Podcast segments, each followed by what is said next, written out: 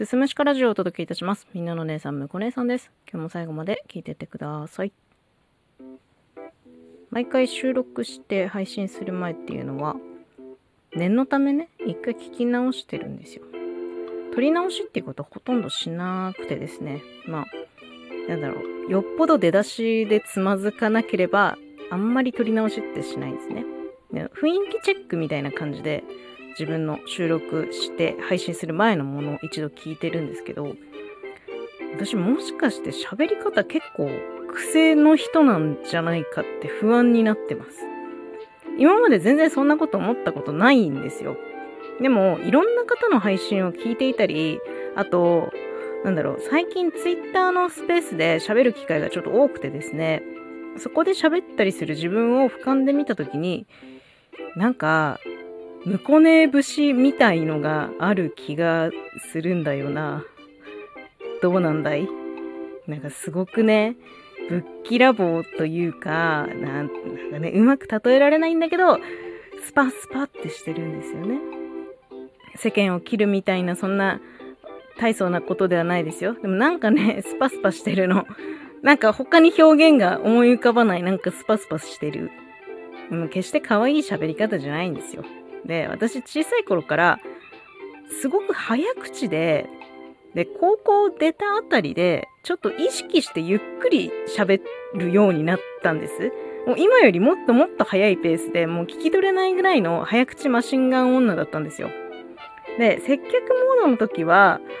もっと柔和というか、今よりも声高いですし、自然にこう、口角が上がるイメージ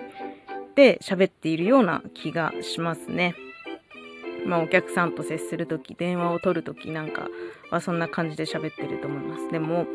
収録の時も、さっき言ったツイッターのスペースで喋る時も、ほとんどね、素の状態に近いんですよ。今喋ってるこれも割と素の状態に近い。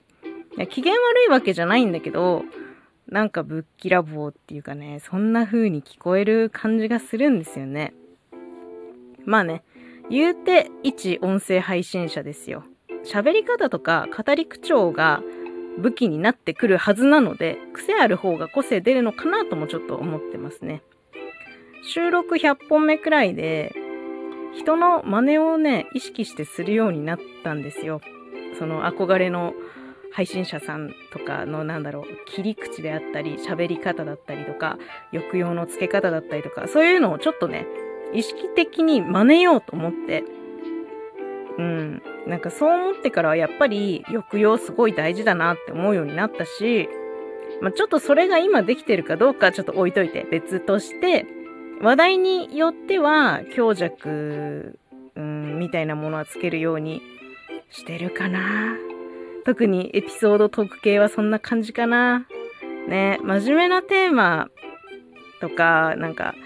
そういうの考えたり突き詰めたいものは、割と淡々と喋っているような気がします。あんまり抑揚をつけずに。でなんか、癖を個性って、まあなんか、言い方だけど、私この癖聞いてられないって人もいると思うから、難しいですよね。うんなんか、むこう姉さんの喋り方はちょっと嫌だなっていう人絶対いると思うんですよ。これ難しいよね。100人聞いて100人がいいって思う喋り方ってどんなんって感じなんだけど。でもさ、どうですか？私がね、たまに取り扱う生きるとはみたいなね、話題で、アニメ声だったらとか、と思ったんですけど、意外とそのギャップもなんかありなような気がしましたね、自分で言っておきながら。何にせよ、やっぱね、個性はあった方がいいかなと思うわけです。私ずっとほんと個性のない凡人でやってきてますから、